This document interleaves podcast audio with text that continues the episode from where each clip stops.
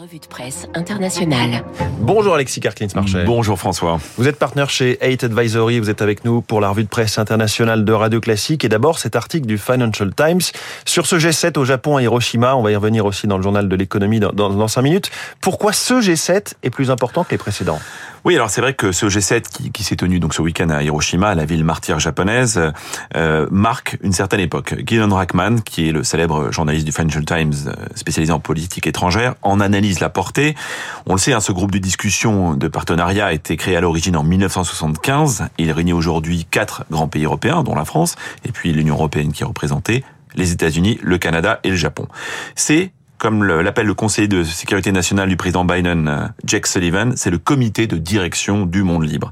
Alors on en mesure la pertinence avec ce sommet de Hiroshima parce que nous sommes justement à un moment particulier. On le sait évidemment, la guerre en Ukraine fait rage, les tensions sont accrues entre la Chine et les États-Unis, et puis il y a la volonté de l'Amérique de se coordonner avec ses principaux alliés. Alors Crackman souligne que d'habitude bah, les communiqués sont assez convenus, mais celui-là, celui-là va être scruté.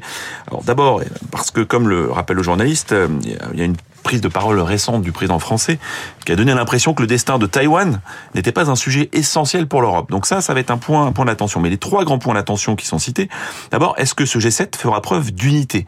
D'unité à la fois sur la Russie et sur la Chine Et est-ce que cette unité s'étendra au-delà de la rhétorique usuelle?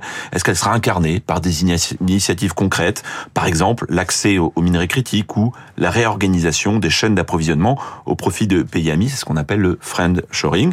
Deuxième point d'attention, eh bien, euh, est-ce qu'on rentre dans une nouvelle guerre froide? La première, elle a duré de 1945 à 1989, mais quand on parle du monde libre, comme c'est le cas avec ce, ce, sommet, eh bien, on fait référence à une époque importante. Aujourd'hui, ça n'est plus la Russie. À l'époque, l'URSS qui, qui est l'adversaire, c'est la Chine.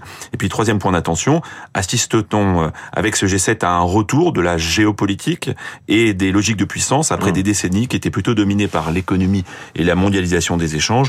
Je crois que le vrai sujet ici, c'est on mesure la complexité du monde parce qu'on veut parler d'un adversaire commun, d'un adversaire commun, mais en l'occurrence, cet adversaire, c'est la Chine et c'est aussi un partenaire économique incontournable. Et on va joindre donc le correspondant des échos au Japon, Yann Rousseau, euh, dans trois minutes. Euh, Alexis, la menace qui plane sur le relèvement de la dette américaine, c'est un risque en soi. Hein, ce sujet, on en parle pas mal avec vous. C'est dans le New York Times. Oui, c'est vrai, nous l'avons déjà évoqué, François, euh, il y a quelques semaines sur cette antenne, et il est critique politiquement et économiquement pour les États-Unis. Il a d'ailleurs encore fait les unes ce week-end de ouais. la presse américaine dans un climat de franche hostilité, on va le dire, entre les démocrates et les républicains, alors que la date où les États-Unis ne pourront plus honorer leurs engagements sans relever le plafond, bah, sa date approche. On parle de début juin. Alors, si tout le monde, pour le moment, parie sur un accord de dernière minute, comme à chaque fois, eh bien, le New York Times souligne que cette seule incertitude pourrait avoir des conséquences dommageables pour l'économie américaine, mais aussi pour l'économie mondiale.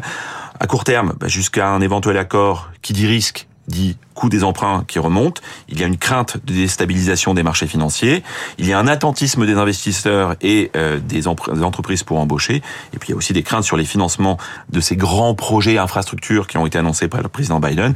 Et à plus long terme, il y a aussi une forme de baisse de confiance euh, sur la stabilité du système financier américain, et ça c'est évidemment indispensable. Alors pas de panique hein, pour le moment, les investisseurs ne sont pas alarmistes, mais ils pourraient changer rapidement d'humeur dans cette période de très grande imprévisibilité. Forcément. Et puis je sais que vous êtes amateur de, de lecture chez nos voisins suisses. Vous avez lu Le Temps ce week-end avec cette nouvelle insolite.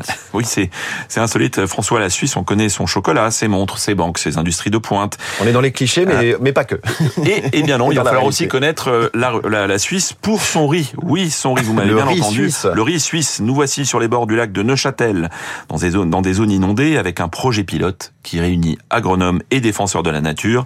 Interview du temps d'un agriculteur qui s'appelle Léandre Guillot, 39 ans, qui transplante des plantons de riz pour la cinquième année consécutive dans des champs inondés.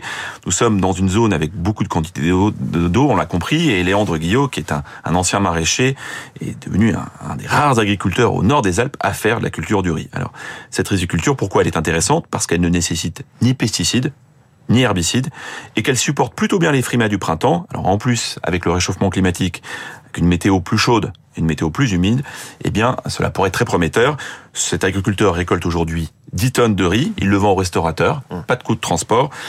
Il prévoit un avenir doré de la riziculture dans toutes les zones inondées d'Europe, et comme il le, il le dit en conclusion, on oppose souvent monoculture et permaculture, produits alimentaires et biodiversité, espaces sauvages et espaces cultivés.